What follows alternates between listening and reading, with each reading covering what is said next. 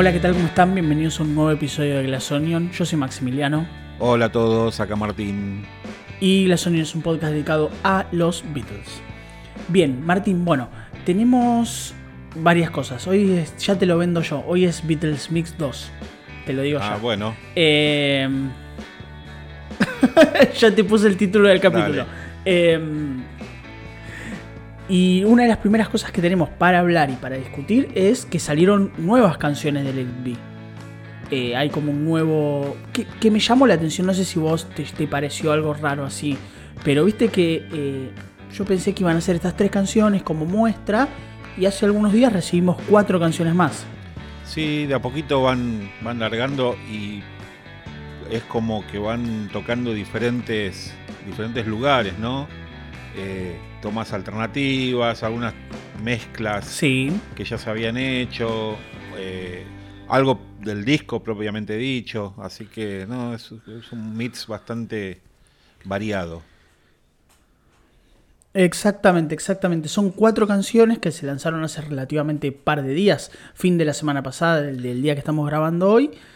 Y son Get Back la toma número 8, One After 909 la toma número 3, la mezcla Glyn Jones de I'm Mine y una nueva mezcla de Across the Universe, que esa va a ser la que va a estar en el disco, en el disco oficial, en el disco... En la, en- eh, sí, el disco disco, por decirlo de alguna manera.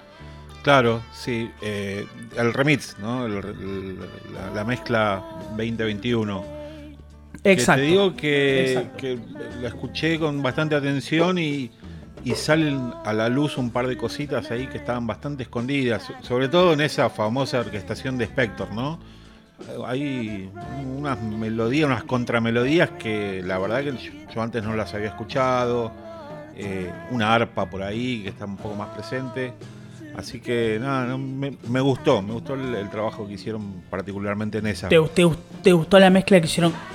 Ok, ok, ok. Eh, sí, sí, sí. Vos sabés que yo no soy fan de Across the Universe para nada. Así que me cuesta mucho más escuchar. Bueno, pero la- más allá de la, canción, versión. más allá de la canción, me refiero al trabajo que se No, hizo. no, no, no, no, por eso. Es terrible porque sí se nota mucho la diferencia. A mí me pasaba mucho que la mezcla de Across the Universe de la original, la que venimos escuchando toda la vida, eh, se sentía como esa cosa Spector del reverb, ¿viste? Que se sentía como más, más seco. Y acá un poco que se limpió eso y eso ayudó, ayuda un poco a acercarse un poco más con la canción. Claro, claro, pero bueno, eh, ya te digo, ¿no? Eh, es que salga a, a flote todo eso que está como sumergido en, en esas capas de reverb y, y bueno, ahora se aprecia un poco más eh, lo, lo que es la orquestación más que nada. Obvio. Sí, sí, sí, estoy, estoy totalmente de acuerdo. ¿Qué te pareció? Que creo que acá. Porque, a ver, la toma de Get Back, la toma de One After 909 son tomas. Son. A, nivel melódico, son iguales a las que conocemos. O sea, son ya, ya, están, ya están ahí, rumbeadas hacia la, la toma final. Pero bueno, tienen como cositas. En One After 909 se divierten un poco. Ya cuando ya se dan cuenta que la toma es falsa, se permiten relajarse, Paul medio que, que habla la canción, se empiezan a reír un poco más. Y Get Back tiene algunas cosas distintas. ¿Qué, qué, qué te parecieron? Eh, sí, es lo que vos decís, ¿no? Get Back eh, tiene ese final similar al, al simple, ¿no? Exacto. Que, que se extiende. Exacto. Y, y sí, no, no, no varía mucho porque es una toma más de todas las que se iban haciendo eh, una tras de otra. Entonces no, no varía demasiado en, en cuanto al sonido. Y, pero bueno, se nota claramente que, que no, no, no iba a quedar porque lo- lo- los máster que conocemos, tanto del simple como del disco, eh, la ejecución es como más precisa. Y acá no, no pasa. Más, sí, más prolija. Y lo mismo. No, no, no, no, no, es cierto. Lo mismo pasa en One After 909, que inclusive está como más presente el, piano eléctrico de Billy Preston. Y, George está ahí como buscando qué, hacer, ¿no? Está bastante como no, teniendo muy claro lo, que va a hacer.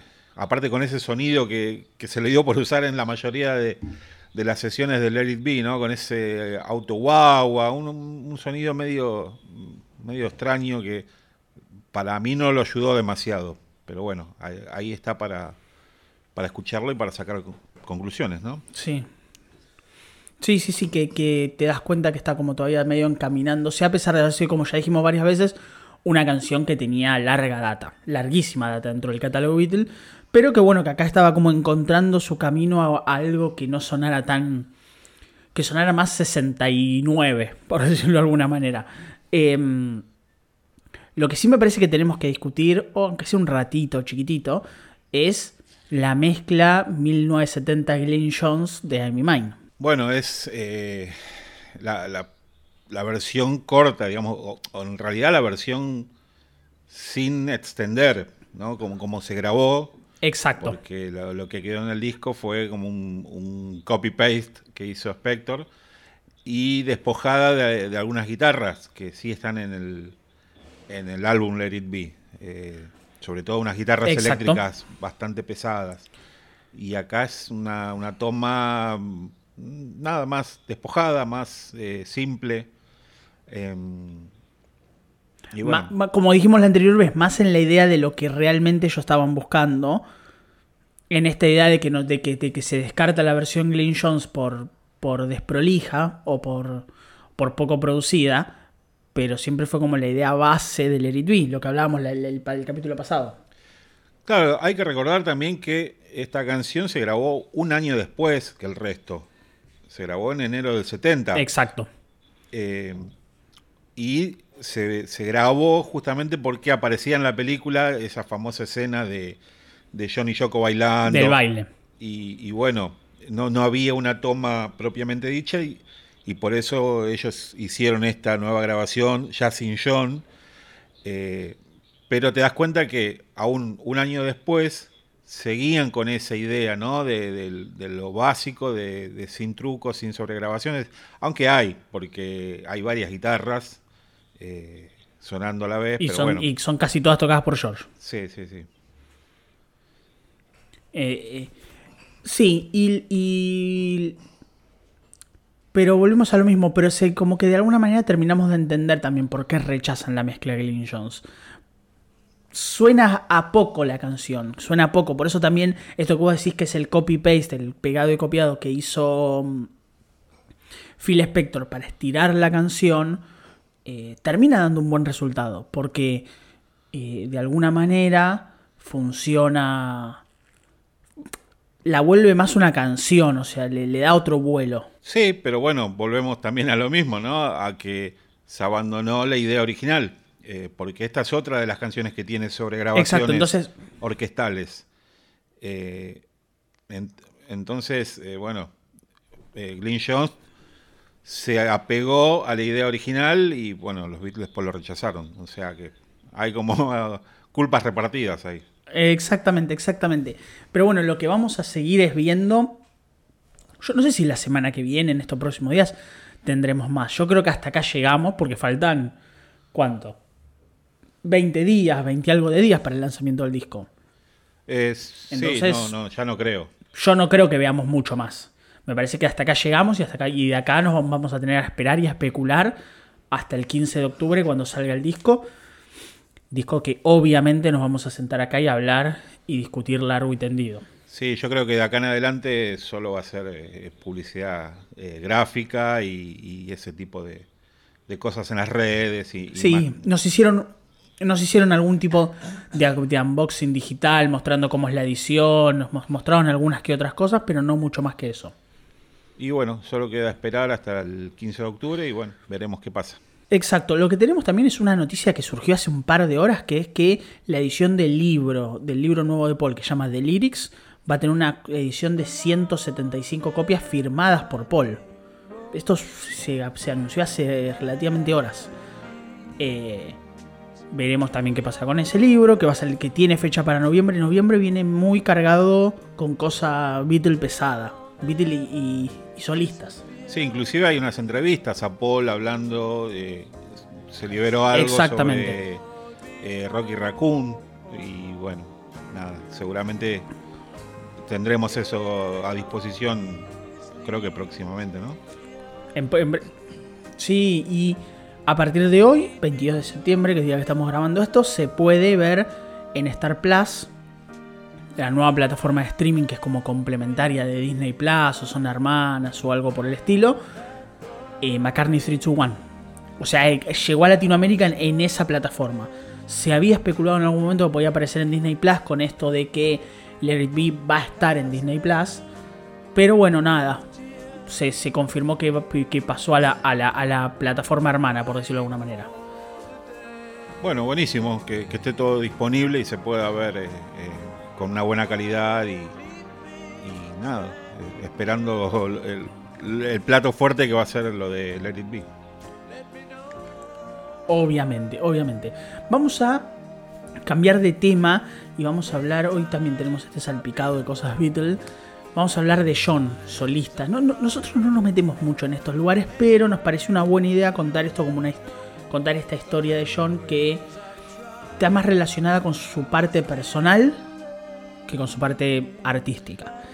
Y que es entender que John tenía una familia extendida que tiene una, tuvo una relación extraña con esa familia extendida. Sí, bueno, lo que vos decís, ¿no? Que siempre estamos hablando de, la parte musical y, de, profesional, ¿no? De, ellos. Pero pensamos que, está bueno también conocer un poco el, el ser humano porque influye también en, su música y, así se entienden un par de cosas. Y puntualmente surgió la idea de hablar de, sus hermanos, o medio hermanos, o no sé cómo, cómo decirlo. Sí, son, son medios hermanos, eh, medios hermanos, sí. Bueno, porque eh, es como que siempre se tuvo esa imagen, ¿no? De, John, el, chico solitario, criado por su tía, eh, y resultó ser el, que más hermanos tenía. Eh, algo eh, Claro, claro, exactamente. muchos medios hermanos de parte de Alfred, papá de John, pero también de Julia. entonces, hay como, tenemos como, todos conocemos a una hermana de John que es como la más famosa, por decirlo de alguna manera, también la que más le gusta estar ahí, ¿no? Digámoslo también, digamos también sincero, le gusta estar por ahí. Eh, que es Julia Bird. Eh, o Bird, no sé bien cómo se pronuncia. Que bueno, nada, es, es, es la media hermana de la media hermana John, que de alguna manera fue la que más se encargó de hablar, de contar su vida, de contar que habló con John, que esto, que lo otro, y que, insisto, está como más metida en el mundo Beatle, la periferia Beatle. Pero tiene otros hermanos John. Claro, bueno, haciendo un poco de, background, ¿no? De, historia, hay que mencionar que, los padres de, John tuvieron una relación bastante tumultuosa, bastante eh, resistida por, sobre todo por la familia de Julia, ¿no? Porque Alfred venía de una familia eh, desmembrada. Él tenía sus hermanos mayores y, y bueno, nada, él estaba como a la deriva. Eh, se relaciona con Julia y, también hay que recordar que, estamos hablando de una justo la época donde estalla la Segunda Guerra Mundial. Eh, Alfred eh, trabajaba en, los barcos que zarpaban ahí de, Liverpool y, era así, ese tipo de relación, ¿no? De, estar un, par de días con Julia y, y zarpar y volver. Sí, y bueno, durante uno de esos viajes es cuando nace John, eh, como todos sabemos, 9 de octubre del 40, y él lo conoce recién en noviembre. Eh, y bueno, nada, siguió, siguió esta, esta modalidad de ausentarse por mucho tiempo y, las cosas no estaban bien. Eh, y la separación, estas separaciones prolongadas hicieron que, que estén peor incluso. Y bueno, Julia, que era como un alma libre, eh, comenzó a tener otras relaciones aún estando casada. Eh, casada con Alfred. Sí, sí. Y, ahí conoce a un soldado eh, por el año 42, o sea, dos años después del, nacimiento de John. llamado Taffy Williams. Y Julia queda embarazada. em, ya para el año 44. Sí. Eh, bueno, lo que sucede. John ya tenía cuatro años. Sí, sí, sí. no- Y bueno, lo que sucede ahí, imagínate en esa época, eh, todo el tema de prejuicios y, y demás, eh, había que ocultar es- esta, esta situación y, y ella es, Sí, porque era. Sí, bueno, nada, ¿no? El, el que dirán, el... el- el- com- sí, sí, obvio, obvio. Eh, y bueno, Julia es, enviada a, otra ciudad donde finalmente nace una, nena, una niña, eh, y es dada en adopción. A, los, a las seis semanas de, haber nacido es dada en adopción eh, a, una, a un matrimonio cuyo... eh, o sea, el hombre de la pareja era eh, un militar y, y bueno, ahí se le perdió el rastro por, por muchísimo tiempo. Em, bueno, la, la- la- Muchísimo, muchísimo sí, tiempo. Lo, lo- lo raro es que eh, esta bebé fue bautizada como Victoria y se le dio el apellido Lennon, pero no tenía nada que ver con, con, con Lennon porque era hi- hija de Julia y este, este hombre, ¿no? Este soldado. Y este hombre, Taffy Williams. Exactamente. Eh, y bueno, la, la- esta gente que la, la adoptó le cambió el nombre y pasó a llamarse Ingrid. Y bueno, fue una fue un secreto familiar que, que John lo, lo descubrió muchísimo más adelante y pasó buena parte de su vida buscando a esta hermana. Eh, hay que decir que bueno, es- este, este militar eh, era noruego y, y se lo- mucho tiempo John hizo que la busquen por esa zona sin saber que, que ella nunca había dejado Inglaterra y que incluso vivía bastante cerca de- Exactamente. de, donde vivía su familia. De donde. de- exac- exactamente. El, el, em, el hombre se llamaba Peter Pedersen. Exactamente, sí. La persona que lo adoptó con la, la llamada Margaret. La nena se terminó tomando el nombre de Ingrid Marie Pedersen. Y fue criada en Crosby, Inglaterra. O sea, relativamente cerca. O sea, dentro del mismo país ya de por sí. em, eh, ¿Cómo se llama? Él se enteró, John se enteró de esto, si mal no recuerdo, para el año 66. Eh, que tenía una media hermana. O sea, se enteró cuando ya, era bastante grande, cuando ya había pasado más de 20 años del nacimiento. Eh, John nunca llegó a conocerla. Y ella se enteró cuando John ya había muerto. Eh, no, en realidad ella se entera antes, pero por eh, una cuestión de, no sé, de, de- de respeto a su madre adoptiva, dijo que había preferido callarlo y recién habló cuando sus padres adoptivos murieron y, y en ese momento John también ya había muerto. Eh, o sea que la, la noticia salió Claro. a la luz a, a mediados de los 90. Y, y hay disponibles por ahí, inclusive algunas fotos de, de ella ahí en Central Park, en, en- en este lugar que, que está destinado a John, ¿no? Eh, junto a Yoko, dejando unas flores. y- Claro, porque es verdad.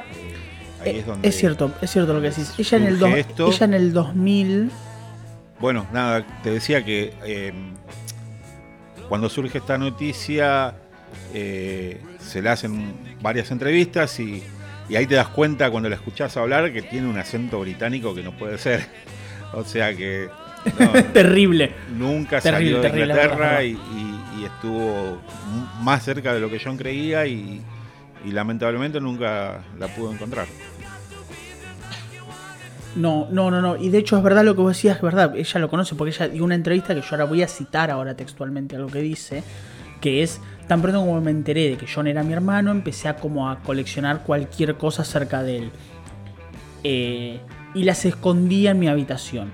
Yo estaba tipo aterrorizada de que en el caso de que mis padres se enteraran eh, y ella sentía como que podía haber sido como una traición hacia sus padres adoptivos.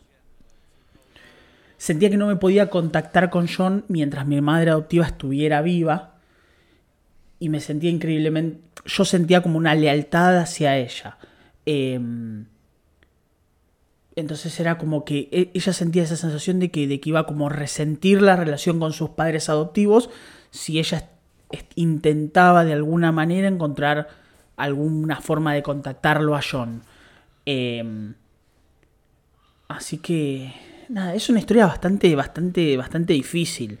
Em, es bastante triste. Sí. Porque de hecho John, John, se sabe que John intentó bastante, bastante tiempo ubicar a, esta, a esta hermana. Sí, y pensar que las cosas podrían haber sido muy diferentes porque cuando Alfred se entera de esto, encuentra a su mujer embarazada, eh, incluso intenta recomponer la relación con ella y, ofrece criar al, bebé por nacer, a lo, que Julia se niega.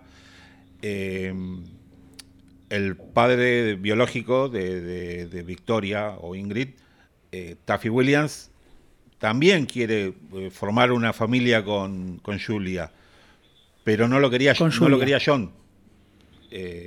O sea, claro. no, no, había forma. Sí, sí, sí, era, era como.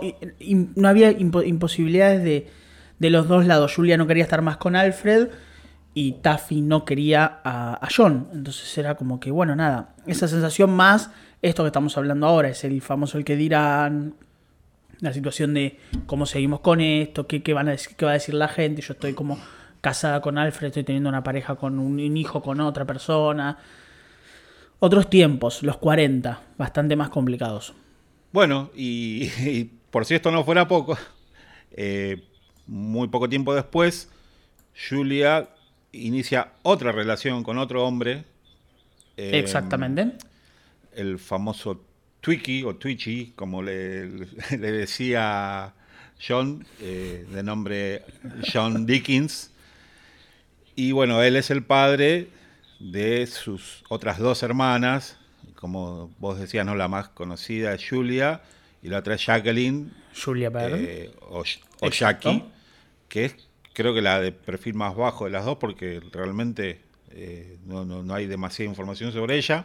Sobre Jackie no se sabe nada, sobre Julia se sabe hasta cuál era la supuesta comida favorita de John, aunque lo vio tres veces. No, no, una forma de decir, o sea, no lo vio tres veces, tuvo una relación un poco más cercana, pero es como más charlatana. Bueno, sí, sí, pero eh, hubo una relación porque a partir del año 51, 52, cuando John ya empieza a ser un preadolescente, eh, es como que recompone esa relación con su madre que, mucho tiempo antes lo había dejado al cuidado de, su tía. Y, de su tía Mimi. Y bueno, cuando John también empieza a chocar con Mimi, el refugio era Julia, que era una hermana mayor para él, o, una tía joven. No, no, no cumplía ese, ese Exactamente, rol de madre. sí, sí, sí. Eh, no. Y, bueno, solía visitarla y, bueno, ahí es donde sí tienes eh, una relación cercana con sus dos hermanas, eh, Julia y Jackie. que inclusive, bueno, más adelante también, cuando ya un famoso, las, invita a su casa, las ayuda económicamente, les compra una casa. O sea, con ellas sí tuvo una relación de hermanos. Con ella sí tuvo relación, no, no, no, sí, sí, sí, tuvo una relación de hermanos. Es como medio una forma de decir media chistosa mía de que Julián medio que busca siempre el tipo el, el, que es, es, el que es el que jugó un partido con el Diego una vez hace 30 años. Pero bueno, nada, estuvo ahí. Hay gente que no, estuvo ni cerca y, también habla. No, no, no, no, no. Obviamente, obviamente, obviamente. Julia es eh, maestra eh, supongo que, bueno, ya tiene 74 años, eh, pero ella, ella, durante mucho tiempo fue, fue maestra em, de cuidados especiales o para educación especial, algo, algo, algo, algo, algo así. Pero por el lado de padre, o sea, de Alfred Lennon, también hay hermanos. Sí, pero pará, antes de irnos al lado de, Alfred, eh, pasa algo muy raro o, bastante triste porque eh, tras la muerte de Julia, pese a que ellos tenían a su padre, eh, Julia y Jackie, son despojadas porque bueno, él no estaba casado con Julia y a pesar de que tenían su apellido, fueron mandadas a, vivir con, con la tía Harriet eh, y su esposo, Norman Birch.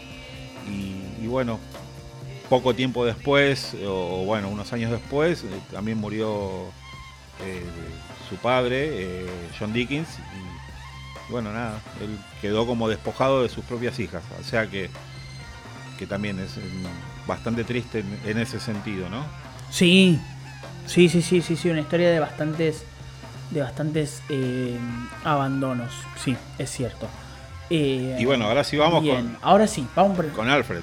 Vamos con Alfred porque, porque Alfred tuvo hermanos también por un lado, obviamente acá son todos Lennon, eh, que son de su segundo matrimonio con Pauline Jones.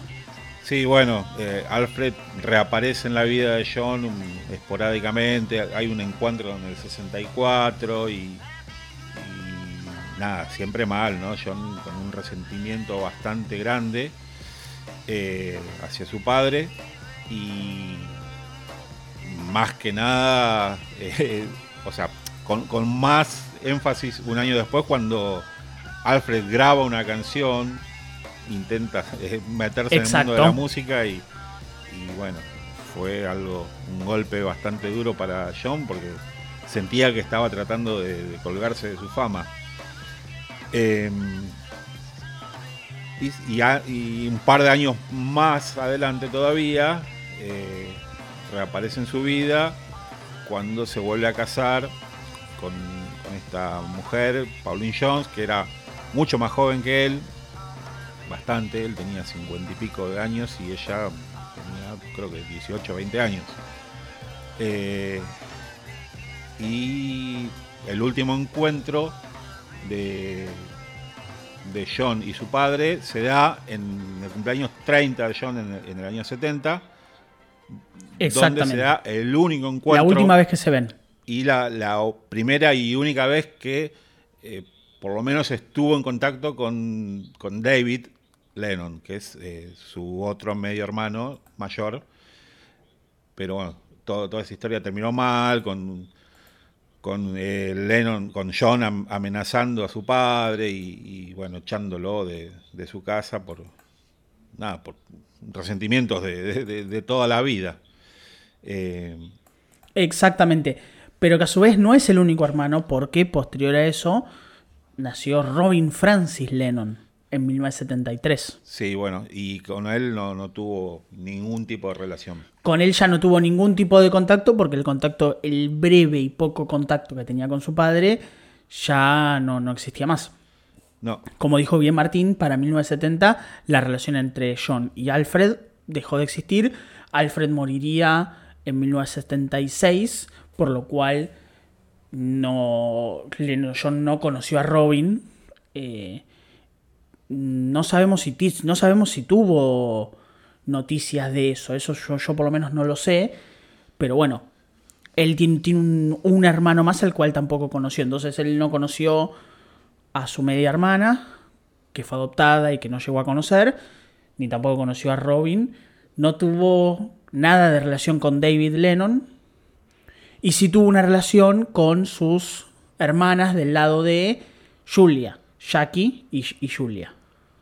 Exactamente, bueno, y justamente ¿no? con, Robin eh, menos posibilidades hubo de tener una relación porque a partir del año 72 o fines del 71, por ahí, eh, John se va a Estados Unidos y nunca regresa a Inglaterra.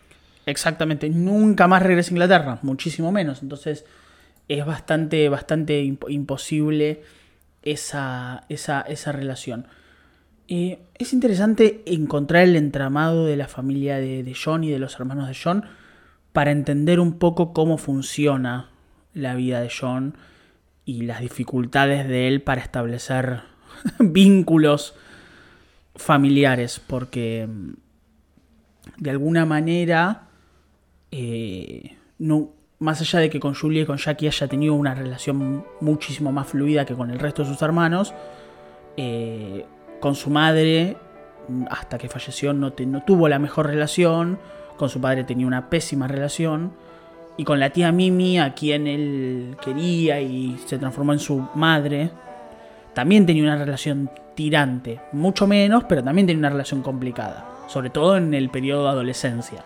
Bueno, también hay que pensar en en los golpes que le dio la vida, ¿no? A John, de, ser abandonado por su padre, de ser también abandonado por su madre, dejarlo al, cuidado de, su tía.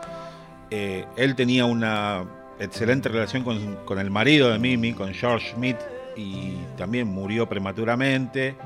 Eh, fueron golpes eh, de, abandono, de sentir ese, ese abandono. También pensaba que en, este momento, en el 70, cuando ve por última vez a su padre, él, estaba en plena terapia primal, o sea, estaba sacando todos esos demonios de, la infancia y, bueno, nada, eh, tenía ahí frente a sus ojos a, uno de los causantes ¿no? de, todo esta, de este sufrimiento y, bueno, explotó de esa manera y, y es como decís, ¿no? Eh, quedó marcado por el resto de su vida y, y si querés lo puedes llevar también a, al propio eh, abandono que realizó él con, Julian. De, nada, no solo divorciarse de Cintia, que bueno, es algo que puede pasar, pero, pero Julian quedó como muy relegado hasta bastante más adelante. Sí, y, y de alguna manera entender cómo funcionaba John en el aspecto de cómo Paul, George y Ringo, capaz que en menor medida, pero, pero también muy importante, se transformaron en su familia, en la familia que no, los, no lo abandonó. Que medio que le siguió algún poco su locura. Entonces, eh, capaz que en algún momento vamos a hablar o vamos, nos vamos a poner a teorizar acerca de, de cómo es la separación Beatle o, dar nuestras ideas. Y, me parece que, esa idea mancomunada de la familia, del, miedo al abandono, juega en John y, funciona dentro de la lógica interna Beatle. O por lo menos a mí me genera esa sensación de pensar que John tomó a Paul, a George, a Ringo y en su momento estuvo, bueno, o al resto de figuras que, que, que hubiesen pasado ahí, no solamente como amigos, no solamente como pares, como compañeros, como músicos, como lo demás, sino como su genuina familia. La familia que de alguna manera nunca le terminó de fallar. Entonces, por lo menos entre, no sé, el 57 y el 67, digámoslo, pongámosle una fecha, esa fue la real, real familia de John. Y, y un poco ahí se entiende el, mecanismo de cómo, cómo opera él o, por lo menos se ve por fuera cómo opera él. Sí, también en la búsqueda de, la figura paterna, ¿no? Pensá también en Brian, eh, en el Maharishi, siempre eh, buscando algo a quien seguir, después, bueno, en Estados Unidos, buscando estos líderes, ¿no? De, la, resistencia al gobierno de Nixon, de esta gente con la que se relacionó. Sí, o pensá en, en o pensarlo en su momento en Elvis, o pensarlo en su momento en Bob Dylan. O en, Yoko, lo más obvio. O en Yoko. O en Yoko. Entonces, siempre, eh, siempre necesitó ese compañero, ese lado, ese, lugar en donde él poder descansar un poco y donde sentirse validado. Porque es algo que lamentablemente en su familia no, no pudo lograr del todo. Entonces un poco que, estas relaciones y que saber un poco sobre esto de John nos permite entender un poco cómo gira este, este universo. Sí, y bueno, y lo, paradójico, ¿no? Que cuando él alcanzó una madurez en todo sentido, eh, intentó remediar eh, todo esto que le había pasado eh, con Jean y, nada, a él le dedicó 24/7, como se suele decir, hasta, bueno, el trágico 8 de diciembre. Pero bueno, ahí era como que él estaba tratando de, hacer las cosas bien y, de darle a él, a, su segundo hijo, todo lo que no había recibido Julian y no había recibido él mismo de su familia. Exacto. Y bueno, nada, nos parece interesante contar esto como para que ustedes más o menos entiendan de dónde vienen, de dónde vienen algunas, de dónde vienen algunas actitudes, de dónde vienen algunas cosas, dónde viene un poco la historia de John, para entender un poco quién es. Muy breve, explicándolo así muy rápido como para poder entenderlo, para que ustedes sepan quiénes eran los hermanos, cómo funcionaba, cómo, cómo, cómo era la lógica interna de la familia Lennon, que obviamente era súper, súper complicada lamentablemente para, para John y para todos el resto. Sí, bueno, el tema familiar de, John, eh, o sea, su familia ocupó un lugar muy importante. De hecho, él tuvo como más relación con sus primos eh, que, con estos hermanos o medio hermanos, ¿no? Porque hay muchas historias de, él, del famoso tío dentista que le regaló las 100 libras. Y, bueno, siempre hay esa familia que parecía ausente, pero que siempre estuvo dando vueltas y que, que lo, marcó. De la misma manera con Paul, ¿no? Pero son personalidades, distintas que, que hicieron encargar la vida de otra manera. Eh, Paul ante la adversidad eh, se armó de valor y, salió a pelear y, John también a pelear, pero de otros modos. Exacto, exactamente, exactamente. Vamos a dar vuelta a la página, vamos a hablar de algo que no venimos hablando mucho, pero que ya anunciamos que lo íbamos a hacer en su momento, que vamos a contar historias de algunos instrumentos. Vamos a hablar un poquito, alguna anécdota, alguna cosa media rara, algo que podamos hablar sobre algún instrumento. Y hoy tenemos una historia probablemente la más divertida de las historias Beatles acerca de instrumentos, o por lo menos la más llamativa de ellas, que es la historia de Lucy, la, la famosa Les Paul roja de George. Eh, sí, no solo de George. esta guitarra está. De varios más. Esta Gibson Les Paul, que en realidad, originalmente, cuando salió a la venta en el año 57, era un color eh, dorado. Sí. una Gold Top. Es el nombre oficial, ¿no? Exactamente. Y bueno, fue pasando de mano en mano hasta que cayó en, en, John Sebastian, el miembro de Loving Spoonful, famosa banda. De The Spoonful. Eh, Famosísima. Y bueno, la tuvo mucho tiempo, le gustaba mucho esta guitarra. Eh, hasta que en un, durante una gira tuvo un problema con su amplificador. Eh, y había otra banda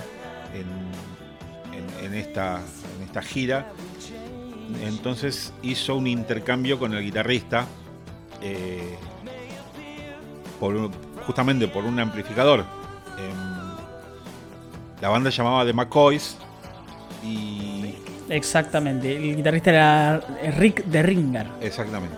Y bueno, él, él también supo apreciar el instrumento y lo, le gustaba mucho. Y pero bueno, pasó que ya tenía un, casi una década de uso y, tenía algunas, algunas imperfecciones.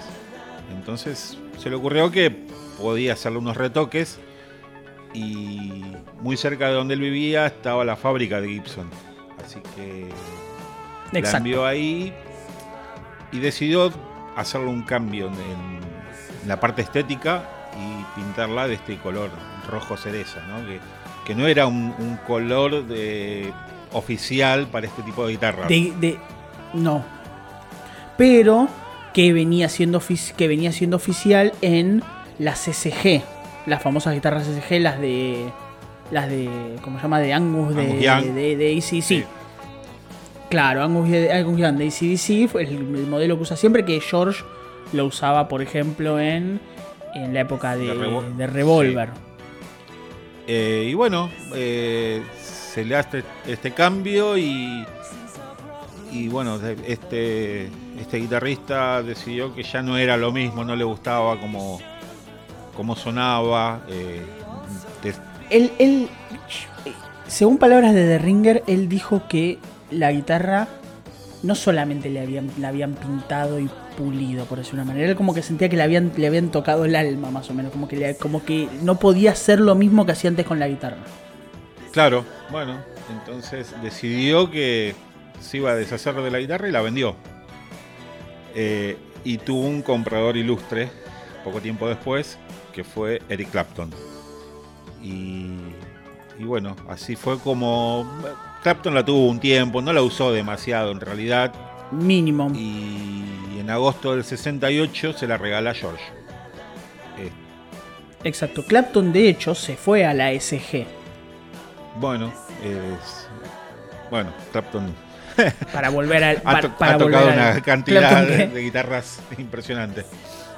Eh, bueno, cuestión que, Sí, que sí, sí, obvio. los Beatles estaban en plena grabación del álbum blanco y, y George recibe esta guitarra, la usa en Not Guilty.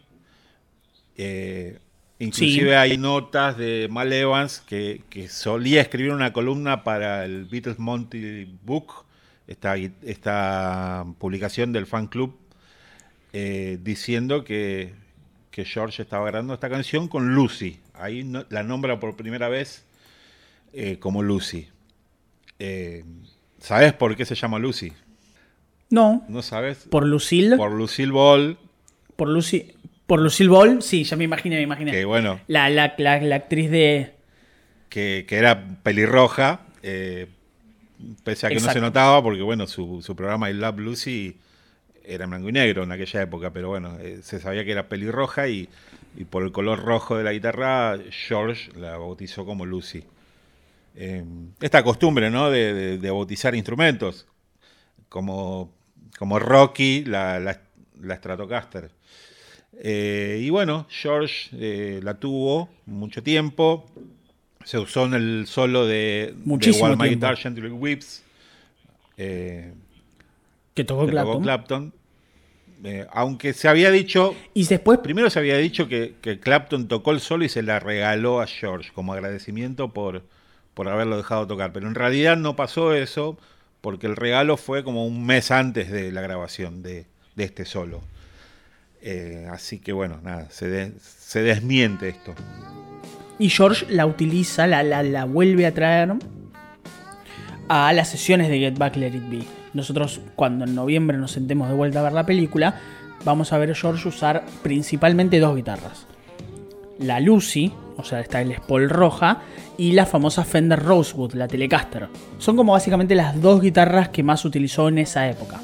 A grandes rasgos. Sí. Hay otras, pero digamos, pero a grandes rasgos son esas dos. Eh, George se llevó esta guitarra a la famosa gira con eh, Dylan and Bonnie. También, sí, sí. Entonces es una guitarra que George de alguna manera utilizó muchísimo tiempo, entre el 68 y principio de los 70, fue una de sus guitarras más usadas. Sí, sí. eh, ya en- su etapa solista también. Y, y bueno, acá es donde ocurre el, el hecho más loco, Y- más. Mágico. Sí, Mágico. porque, Absolutamente mágico. bueno, George sufre un robo su casa eh, en Beverly Hills. Y una de las, en Beverly una de las Hills. cosas que se roban En el año 73. Claro, y una de las cosas que se roban es esta guitarra.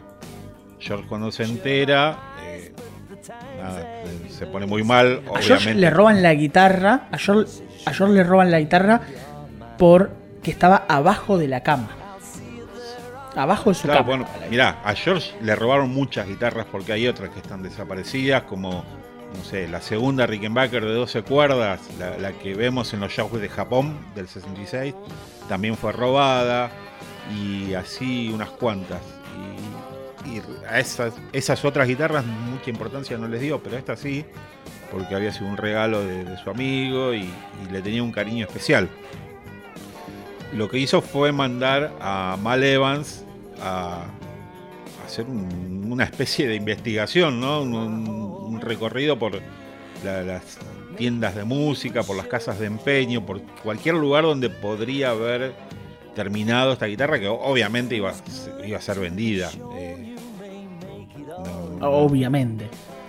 eh, bueno, finalmente da con un lugar que había comprado esta guitarra eh, de dudosa procedencia, pero ya la había vendido. Eh, pese a que este, este, tipo de tiendas cuando compran un instrumento usado tienen que tener un tiempo prudencial por si hay algún reclamo y bueno, ellos no lo hicieron, la vendieron enseguida. Eh, y acá es donde más se complica la cosa porque el comprador era un mexicano eh, llamado Miguel Ochoa, que había estado en Estados Unidos en la casa de un amigo estadounidense y bueno, compra la guitarra, la, ve, le gusta, se la compra y sin saber, ¿no? Obviamente. Eh, cuando los... Y George quería la guitarra. George no estaba.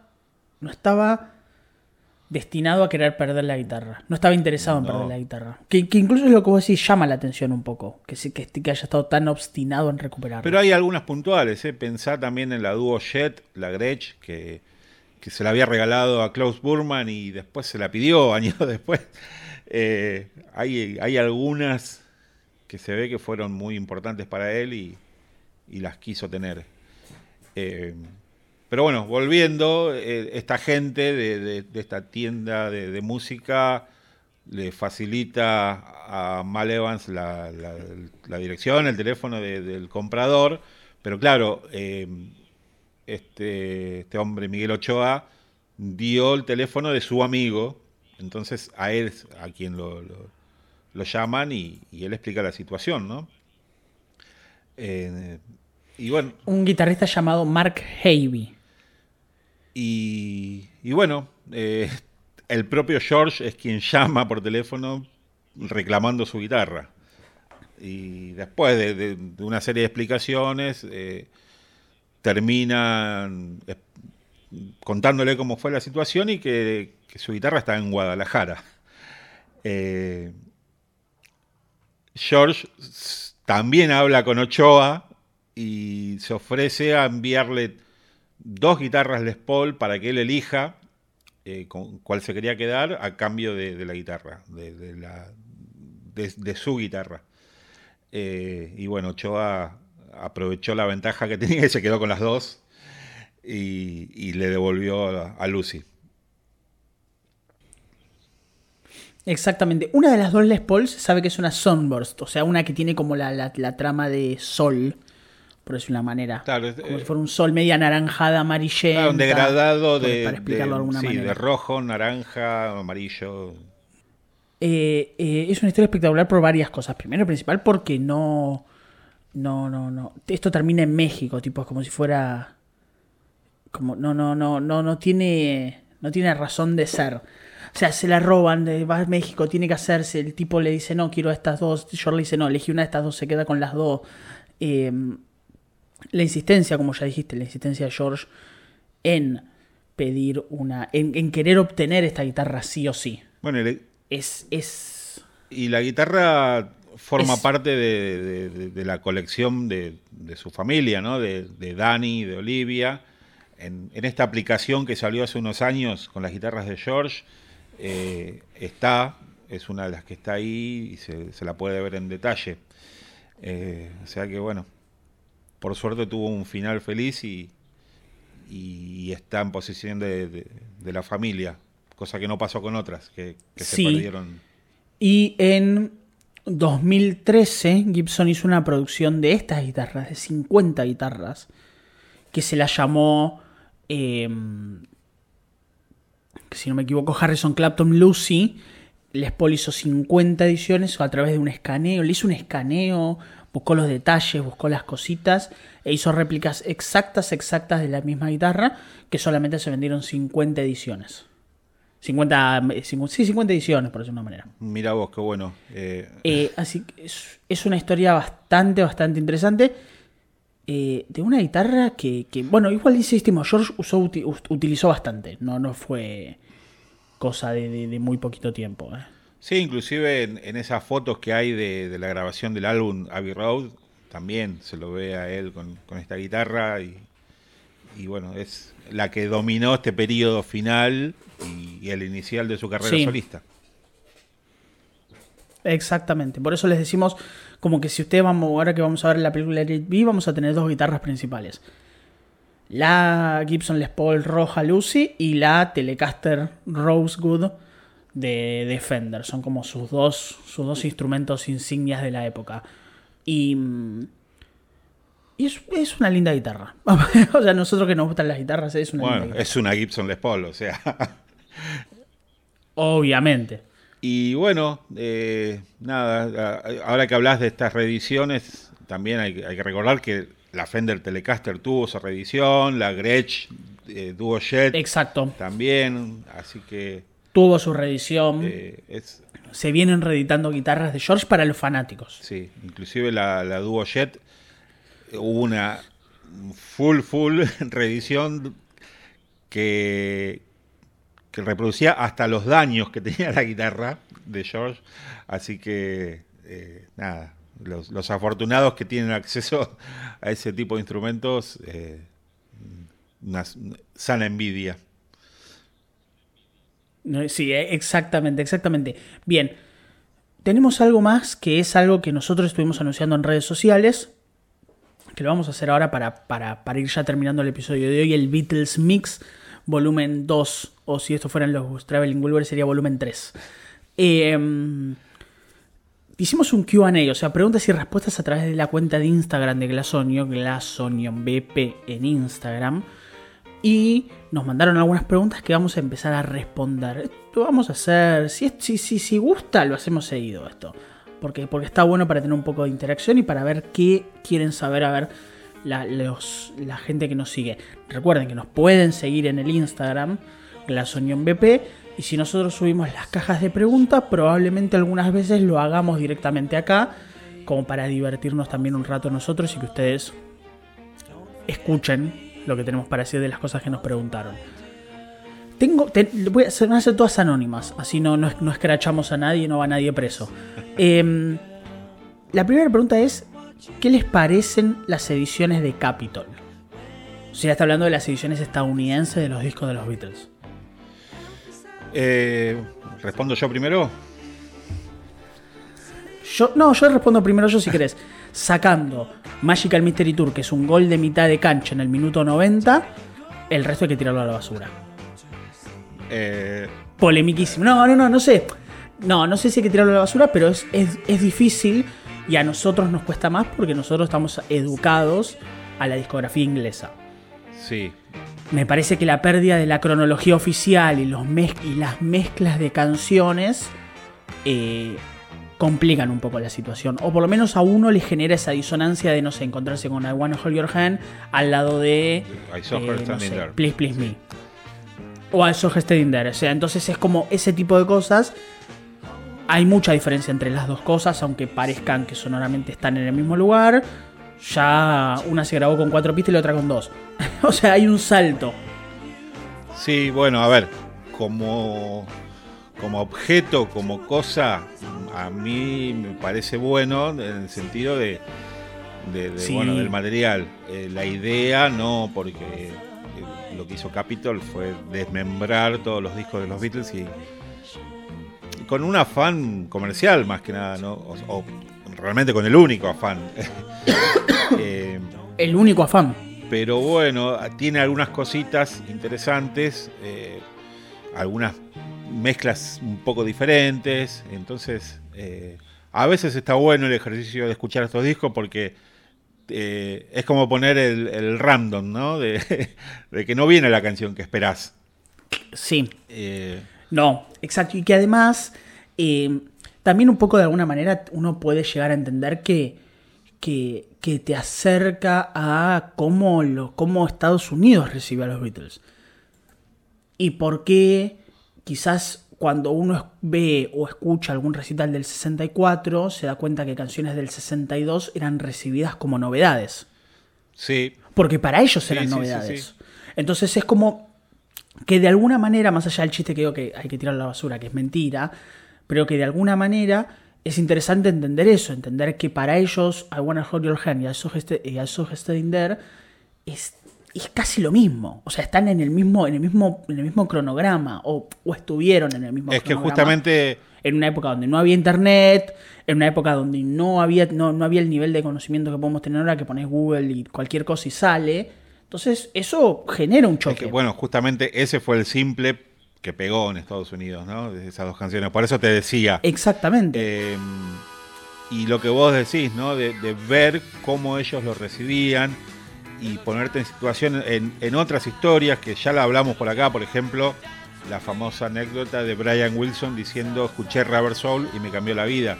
Y uno piensa en el Rubber Soul que está acostumbrado, pero después tenés que pensar, ah, no, él escuchó otro Rubber Soul. Entonces vas y lo escuchás y, y ves qué, qué fue lo que lo motivó y así un montón de, de historias. Eh, pero bueno, nada, Sí, o por ejemplo, qué sé yo. A ver, Capitol sacó cuatro o cinco discos. Eh, no, ¿qué estoy diciendo? Seis, es- es ocho discos más o menos. Siete, ocho discos. A la- en la versión de la cronología estadounidense. Pero uno de esos discos fue 1965 de Early Beatles. Que tenía Love Me Do, Twist and Shout, Anna, Chains, Boys, Ask Me Why, Please Please Me, Peace I Love You, Baby To You, Taste of Honey, Do You Want to Know a Secret. O sea, tenía casi, casi, casi entero Please Please Me, pero desordenado. Y lo sacó en 1965. Claro, lo que pasa justamente con este disco es que al principio Capitol no tenía los derechos. Eh, eran de, de Exacto, VJ. formaban parte de VJ. Y cuando los recupera, ahí es donde los tiene que sacar en, en ese momento, porque bueno, era lo que había que hacer. Pero bueno, lo, lo de la discografía americana es un tema muy interesante y muy extenso. Eh, de paso, tiro el chivo en la, en la revista Glass Onion. No, y en la revista Glass Onion hicimos unas notas, pero mm, que llevaron páginas y páginas explicando todas las variaciones que hay sobre los mismos discos, más que nada los de VJ, que, que eh, que son muchísimos. exprimieron las pocas canciones que tenían de mil maneras posibles. Así que eh, sí, seguramente en algún momento habl- hablaremos de manera más extendida de, estos discos. Sí, y no se olviden que las mezclas de algunos discos estadounidenses, o sea, algunas ediciones de discos estadounidenses, tienen versiones mono y estéreos incorrectas. Entonces eso las vuelve un poco valiosas a los que nos gusta un poco la minucia. A los que nos gusta darnos cuenta que esta mezcla es distinta que la otra. Y hay cosas bastante diferentes, por ejemplo, I'll Cry Instead de A Hard Day's Night eh, es más larga, la versión estadounidense. Tiene una edición a lo I'm Me Mine, donde se repite un- una vez más todo. El- y- una, una vez más todo. Claro. Exacto. Hay una, una mezcla de Penny Lane con el final, con el- la trompeta piccolo, eh, haciendo el- el- una frasecita más cuando ya la canción había terminado. Ese tipo de detalles que, bueno, no, no cambian demasiado, pero que, que para el que es así como bastante exhaustivo, suma. No, sí, es para, es para, es para la cosa minuciosa, para la cosa minuciosa. Pero en términos generales, nos- nosotros, o por lo menos nosotros dos, no estamos acostumbrados por la lógica interna de entender que nos criamos a base de la discografía inglesa, pero hay cositas rescatables. Y Magical Mystery Tour, golazo de mitad de cancha en el minuto 90, ganándole a los ingleses. O sea, mínimo, mínimo. Sí, pero bueno, justamente... Pero nosotros tenemos que meter una referencia, una referencia futbolística por Sí, capítulo, hay que meter una. Es que justamente nosotros, Mm. que somos argentinos, eh, las ediciones argentinas eran calcadas de las inglesas. Eh, o sea, es, es Exactamente. lo que conocemos desde siempre. Exacto. Después, a él sí lo voy a nombrar porque pero solamente porque nos pidió un saludo y nos hizo una pregunta. Pero Gianfranco en Instagram nos dijo, ¿me, me mandan saludos? Saludos, Gianfranco. Saludos. Pero además nos preguntó cuándo, cuándo hay capítulo de Sgt. Peppers. Y... mm, eh, pausa, en pausa está el capítulo de Sgt. Peppers. El capítulo de Sgt. Pepper va en pausa. Eh, va a salir, Eh, va a salir obviamente porque... eh, Va a salir, va a salir. Pero ustedes vean que nosotros somos selectivos, vamos mechando. Disco nuevo, disco de la primera etapa, disco de la segunda, ponemos solistas, un solista popular, un solista menos popular. Como que tratamos de generar una armonía interna para que no tirar toda la carne al asador, pero tampoco de tenerlos esperando todos los días para hablar de Baby Road. Vamos como mechando. Sí, la idea también es ir por, por afuera, como justamente en este episodio, ¿no? De, de hablar de, otras cosas, no siempre de la música, pero obvio que Pepper tiene que tener un episodio porque eh, es un disco muy importante, no solo en la carrera de los Beatles, en, la historia de la música y, bueno, ya, ya le llegará su turno y no podemos decir cuándo, porque no lo sabemos tampoco. No, no, no. No, no, es que exacto, no lo sabemos. Acá tenemos preguntas y tenemos preguntas, otro tipo de preguntas. Nos preguntan de dónde somos, a qué nos dedicamos y si yo toco algún instrumento. Uno, yo no toco ningún instrumento porque no tengo ningún tipo de motricidad fina, como para empezar. Em, dos, somos de Capital. O sea, yo soy de Capital Martínez de, la, gloriosa. Provincia de Buenos Aires. De provincia de Buenos Aires, la, provincia, la, gloriosa provincia de Buenos Aires. ¿A qué nos dedicamos? No nos dedicamos a nada relacionado con, con el mundo Beatle. Martín es músico part-time y los dos trabajamos en. Cosas. Empresas, digámoslo. Cosas, en lugares. Em, pero si los dos somos de, somos de cercanos, o sea, yo soy de capital y Martín es de provincia de Buenos Aires, pero tampoco tan lejos, no es lejos, es de acá nomás, de capital. Em, nos preguntan, ¿el talento de Paul es comparable con Mozart y Beethoven? Wow. No. Eh, no. no. porque no, no compusieron Yesterday. Exacto. Exacto. El día que Mozart y Beethoven hagan, el día que Mozart y Beethoven hagan Obladi Oblada, que vengan acá. Eh, eh, es, difícil. Eh. Que empiecen a hablar. No, hablando en serio, es difícil. ¿Por qué? Primero porque la música de hace. De, de, la época de Mozart y Beethoven, de hace muchísimos siglos atrás, está pensada de otra manera, está compuesta de otra manera, y está creada en los estándares de la época, de la misma manera que la música de Paul está creada en estándares distintos. No tenemos que olvidarnos que la música de Mozart y de Beethoven es una música compuesta para sin pensarse en, en las grabaciones. No existía la idea de grabaciones.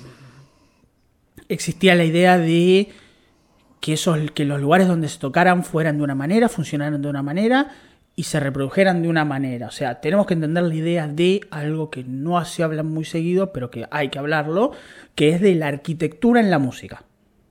Me voy a poner un poco serio.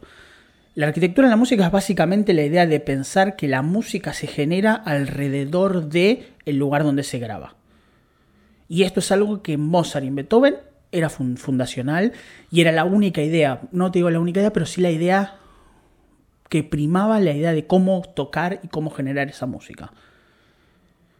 ¿El talento es comparable? Bueno, Paul el tiempo le dirá quizás que va a ser uno de los músicos clásicos del siglo XX. Pero no sé a nivel talento.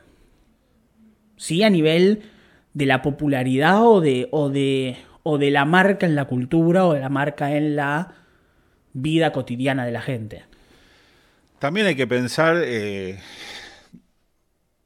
que, bueno, nada, las épocas obviamente, obviamente son distintas, la, intención también. Eh, estamos hablando de dos músicos que fueron prodigios, eh, por ahí Beethoven un poco más forzado por, por su familia, pero hay algo que los distingue mucho y es que tanto Mozart como Beethoven en, su comienzo eh, escribían a pedido, o sea, ellos trabajaban para, para la nobleza y su patrón, digámosle de alguna manera, su jefe, les encargaba las obras que ellos deseaban.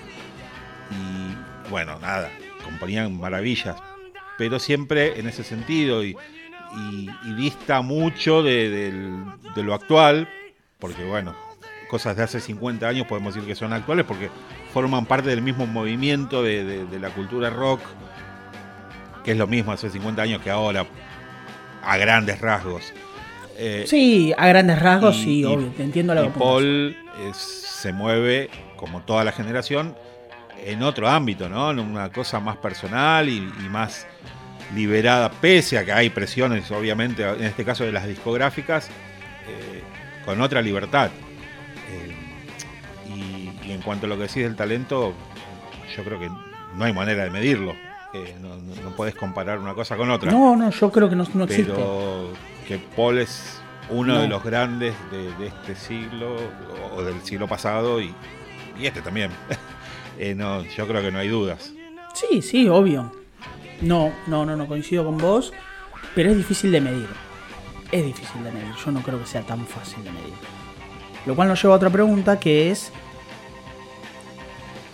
Nos preguntan, disco valorado, sobrevalorado e infravalorado de las carreras solistas. De los cuatro. No, no, no, no, no se especifica ninguna. O sea, cuál nos parece sobrevalorado y cuál nos parece infravalorado. De John, de Paul, de Jojo, Ringo. Uno, no, no hace falta que digamos uno de cada uno. Eh, qué difícil. Un disco, a ver, sobrevalorado. Es que en realidad yo creo que las, las carreras solistas. Yo te digo uno. Es, es- es personal. es- Decime, decime. yo te digo, para mí, sobrevalorado. Imagine. Uf, ¿tú jugando fue una, una carta fuerte? Sí, sí, puede ser. Yo, yo igual tengo problemas con esto de, la sobrevaloración. ¿Qué es la sobrevaloración? Y yo creo que, digámoslo, un, disco que, normalmente está mejor valorado y uno considera que no es para tanto. Vamos a hacerlo más sencillo, porque obviamente se pone en juego la subjetividad. Yo no soy fan de Imagine, personalmente. A mí no me parece un gran disco. Me parece flojo. Sí, pero yo, yo no sé si. Ahora me yo no sé si está, tan, si está tan valorado el disco como la canción. Y para mí, para mí, para mí, no, para mí sí, eh. Para mí es un disco que, tipo, si te dicen. Está bien, es difícil con la discografía de John por todo lo que tiene, por, por lo poco que tiene. Pero es difícil de, es difícil de graficar cuál es la valoración y cuál no. O sea, sí, es, es verdad, es difícil, pero ¿cuál sentís vos que por lo general está mejor valorado? Y vos decís, bueno, che, no, no sé si es para tanto. A mí me pasa con Imagine. Si querés juego más fuerte. No, yo lo que digo es que no sé si está sobrevalorado, si, si la gente valora el disco, por- porque yo creo que la mayoría de la gente no conoce el disco. O sea, conocen Imagine. Ah, bueno, bueno, puede Pero ser. ¿cuánta puede ser, gente puede conoce ser, puede ser. Ver, déjame, Inside? déjame jugar. Déjame jugar un poco más fuerte entonces. A ver, a ver si puedo jugar un poco más fuerte. Pero déjame pensar. Silencio de radio. A mí me gusta mucho, a mí me gusta mucho. Pero, pero, Van on the Run no es tan, tan espectacular como otros discos de Paul. ¿Querés que juegue más fuerte? Jugué más fuerte. Ahí sí jugué más fuerte. Y bueno, yo no me puedo decidir por un sobrevalorado. Quizás también es el agotamiento. Pero por ahí un disco infravalorado, algo que por ahí no tiene el reconocimiento que se merece, para mí es George Harrison, el, el disco de, del año 78, que para mí es un discazo 79. y no, no, no, no tiene el reconocimiento que, se que merece. No, entonces no vas a dar un sobre un sobrevalorado. Yo voy a dar un infravalorado. A ver. Un infravalorado. Difícil. No pensé esto antes. Eh, Y vos sabías las preguntas, yo no las sabía. Bueno, sí, ¿quer- boludo, ¿querés no, que no te juegue fuerte? Eh, ¿Querés que te juegue fuerte? A ver, a ver si juega, juega fuerte. McCartney. McCartney, ¿qué te parece? ¿Sobrevalorado o infravalorado? Sobrevalorado. Mira, mira, mira. Uf. O sea, también Y me bueno, gusta, entender, me parece es un un, disco a, medio hacer. A mí me gusta, a mí me gusta, pero, pero muy- te digo, pero entiendo que eso- Tiene Sí. cosas muy para abajo. Y sí, puede ser, puede ser, puede ser que, está, que esté a medio a cocinar. Puede ser que esté a medio a cocinar. Sí, sí, sí, sí, sí. Bueno, pero para, yo te digo uno que esté infravalorado y pienso en... No quiero decir el mismo que decís vos. Living in the Material World. Yo no sé qué tan valorado está ese disco. Me parece que tiene el suf- sufre la el, el bajón que no, eh, no, no está a la altura de Dolphin más Paz. Entonces, como que quedó ahí, pasa un que poquito corrido. Hay que pensar que la toda la discografía de George no, no es tan popular como la de sus compañeros. eh, La de Paul. sí. No. Entonces es como que todos No, sus discos es cierto. no son tan conocidos y, y por ende no se les da el, el valor que ni, ni, ni se lo sobrevalora ni se lo infravalora. Quedan ahí en el medio, quedan en el medio, sí, es cierto, es cierto. Pero bueno, esta, esta fue difícil, eh, me costó. Tenemos un, un- dos más. ¿Cuánto tiempo del cuánto tiempo del día dedican a consumir música, podcast, películas o series, etcétera? En general, ¿Cuánto tiempo dedicas a consumir en música? general, eh, Sí. mirá, te digo, últimamente escucho más podcast que música. Eh, y prácticamente todo el tiempo que puedo, mientras estoy trabajando, mientras estoy haciendo otras cosas. eh, Sí, yo con la música sí. Yo escucho muchos podcasts, pero con la música sí, también. Me pasa lo mismo. Mucha música cuando estoy trabajando, no tanta cuando ya no estoy trabajando. Pero como viste que yo tengo esta cosa de que, de que, de que, me gusta me gusta estar en la, en la pomada, en lo nuevo. eh, los viernes, los viernes me tomo, me tomo siempre tiempo para escuchar los discos nuevos. Los viernes salen los discos nuevos en general. Y yo todos los viernes me tomo siempre un tiempito para ver qué salió y qué puedo escuchar. Y qué me llama la atención, qué no. Ah, mira, salió un disco de tal, tal, tal y tal. Entonces yo los viernes por lo general lo hago. Eso. Me- Siempre me tomo un tiempito para Me eso. gusta porque dijiste que, que buscas lo nuevo y tiraste estoy en la pomada. O sea, Estoy en la pomada, sí, sí, sí, sí, espectacular. No se me puede ocurrir otra palabra para decir estoy en la pomada, que algo que, algo que no, no decía ni yo y probablemente tampoco decía mi papá, o sea, tipo en terrible. el año Em, 58 se usó por última vez. esa. Sí, no, la última vez que alguien dijo pomada fue en un, en un programa de alta tensión, la música en libertad, boludo, una cosa increíble. Em, ¿Qué más? Eh, películas solamente los fines de semana porque no tengo tiempo para ver películas, no, no tengo la cabeza para ver la película, para ver películas. Series no miro, esto es algo personal, no puedo, me cuestan muchísimo, miro muy poquitas, muy, muy, muy poquitas. Eh, y podcast un montón, un montón, muchísimos. Bueno, yo películas las veo como series porque las voy viendo de a poquito. Porque, por cuestiones de tiempo y lo que sea. O sea, me suele pasar eso. Eh, música en casa, muy difícil que escuche música. Generalmente siempre en la calle, viajando, trabajando. eh, ya en, casa, salvo que sea por algo puntual que estoy haciendo, no. Así que más o menos esa es mi, mi forma. Esa, esa es más o menos la respuesta. Y por último, tenemos una que la tengo que buscar, porque la tengo por acá. Que es que más o menos enumeremos cosas que creemos que faltan. Cosas Beatles o solistas que aún no se publicaron. O sea, cosas que nosotros creemos como que están faltando. Por ejemplo, digo un ejemplo. Beatles Cartoons. Que es lo que me acá me, lo que me mandaron. Eh, ¿Qué falta? ¿Qué sentís vos que falta? ¿Solista o Beatle, eh? Cualquiera de las dos. mm, bueno, J Stadium. Con, Sí, eso está grabado entero. Eso con está una grabado. buena calidad, como lo- los fragmentos que vimos en, en Anthology. Eh, no, no, Beatles Cartoon está sí, bien. Sí, sí, sí. Y Beatles Cartoon está bien. no quiero caer en la de siempre, ¿no? Lo- el eterno reclamo de Carnival of Light, de Helter Skelter. Carnival of Light. Porque no, no, ya está. Eh, y a mí me intriga mucho eh, la tercera canción de la reunión. ¿Qué es lo que se hizo? Now and Then. Porque inclusive Paul había dicho que hace ya varios años que tenía la intención de, de editarla. Es, es algo que me, que me intriga bastante. Sí, estoy de acuerdo con vos. Eh, yo creo que nos merecemos una buena edición del, del- de la Let It Be de, de Lindsay Michael Hogg, Michael Lindsay Hogg. Michael siempre- Lindsay siempre me equivoco.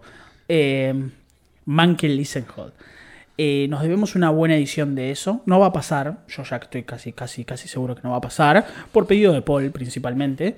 De la misma manera que es- supuestamente George vetó Carnival of Life de acá hasta que estén muertos 30 parientes míos. Eh, Eh, ¿Qué más? Viste, el cartoon es una muy buena idea, pero no sé si pega tanto. O sea, a mí me gustaría verlo, pero no sé si, si, si tiene algo. G Stadium. Yo creo que nos debemos mucho más de esa cosita de, de esas filmaciones que, que, que se pueden armar cosas. Sabemos que hay cosas grabadas en la filmadas desde cuando estuvieron en la India. Sabemos que hay filmaciones de las giras en Estados Unidos, que está G Stadium, que hay cosas de Candlestick Park, que está el Budokan, o sea, en Japón. Me parece que como que la pata que más nos falta es esa del principio de de verlos en gira de verdad. A mí la película de Ron Howard no me divierte, no me, no me seduce en absoluto, pero me parece que la gira, que, que, ver los recitales sí me llaman la atención, me parece súper un súper testimonio de época, aunque se entienda que el sonido no es el mejor, ver cómo hicieron el famoso recital en G Stadium, que básicamente es uno de los recitales más famosos de la historia de la música moderna. Mm, eso, solistas, el Live in Japan de George, y la gira del 74.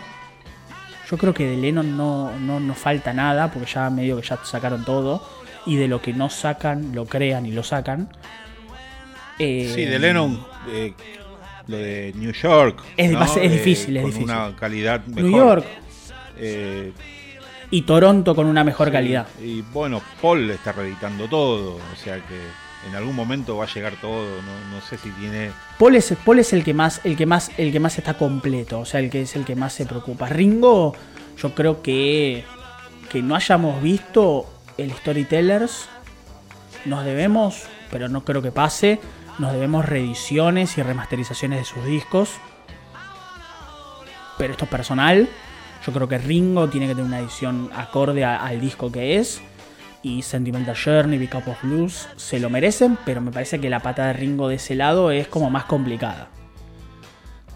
Coincido. Me parece que esa cosa comercial que, que, Ringo no tiene es lo que le impide, es lo que le impide llegar a, ese tipo de productos. Porque me parece que Big of Blues, Sentimental Journey, Ringo, incluso diría Good Night Viena, que son como los cuatro discos más clásicos de Ringo de la primera etapa y después, no sé, Vertical Man y hasta ese, ese tiempo que me parece que eso, eso merece, merece una, un update a, la altura del 2021, personalmente. Sí, sí, sí, coincido, pero bueno, también me parece que lo más lo que más anhelamos es del lado de George, ¿no? Lo de Japón y lo de la gira del 74 con al menos un, Sí, porque somos harrisonianos, ya está. Sí, tipo, no, no, no, no, no. Nos gustan más esas cosas. Em, ah, tengo una más, pero que esta, esta, esta, esta la, la, recibí hace poco y me olvidé. Em, a ver, espera que la busco. Espera, espera, espera. Eh, bueno, nada, simple. Disco favorito o menos favorito de, de, los Beatles. Eh... No cuentes Yellow Submarine. No hagas la trampa de contar Yellow Submarine. Eh, te, ya te lo prohíbo ahora. Es que en realidad yo no lo pondría como menos favorito ¿eh? a Yellow Submarine, porque eh, pese a lo corto, tiene cosas interesantes. Eh, tiene Hey Bulldog. Tiene Hey Bulldog, tiene It's All Too Much. Em, pero bueno, a ver, favorito desde siempre es el blanco. Para mí. Sí, totalmente de acuerdo. No hay otra. Eh, Totalmente de acuerdo. Y, estoy, estoy en eso con vos. Y menos favorito. Menos favorito. eso es lo difícil. Jugá fuerte, fuerte. Eh, y por descarte. Y es difícil, ¿eh? porque tiene unas canciones que, no, puedo ponerlas como menos favorita, pero para mí lo más flojo es Help. ¿Help? sí. sí. Wow, wow. Álbum blanco para mí favorito hace muchísimo tiempo. Lo vengo siempre cambiando entre Abbey Road y Revolver, pero hace muchísimo, muchísimo tiempo que, el álbum blanco está en mi favorito y me parece que, que ya es medio que es definitivo. Menos favorito. No, ni, ni siquiera lo tengo que pensar. A Hard Night es un disco imposible para mí. De hecho, yo no recuerdo la última vez que lo escuché. No me lo acuerdo. O sea, si vos me preguntás ahora el orden de el orden de canciones del álbum de Hard Night no me la sé. Bueno. Sé que arranca con A Hard Night y termina con I'll Be Back, pero después no sé. Bueno, eh, próximamente el episodio Hard Day's Night para todos nuestros escuchas. Episodio de Hard Day's Night para todos ustedes. No, no, no. El próximo episodio de disco oficial es Let It Be, obviamente. obviamente. Sí, sí, sí, Pero hasta acá llegamos por hoy. Hasta acá llegamos por hoy. Muchísimas gracias por no habernos escuchado. Un Beatles Mix, volumen 2. O 3. Como para prepararnos para Let It Be, que. O 3 como para prepararnos para Let It Be, que es lo que se viene y que eso va a ser un plato bastante, bastante fuerte. Así que vamos con algo un poco relajado y, tomamos fuerza para, para el próximo episodio. Recuerden, la revista de Martín, Glasonion Revista, Glasonion BP en Instagram. Esto puede llegar a volver, a mí me, yo me divertí bastante. Eh, ¿Qué más? Eh, Spotify, Apple, Google para, para, para seguirnos. Nos siguen ahí, se enteran de, los, de las notificaciones. Sí, que está ahí medio, medio, medio tirado. Pero bueno, el Twitter también está, que se eh. Glass. MySpace. Y muchísimas gracias por habernos escuchado. MySpace, MySpace, Facebook, eh, Messenger. Fotolog y, y el Messenger. Y nos pueden seguir y podemos chatear. Exacto, y podemos eh, chatear por ICQ. Dale. Eh, así que nada, muchísimas gracias por no habernos escuchado. Yo soy Maximiliano. Chao a todos, Martín. Y nos vemos la próxima. Chau, chau. Adiós.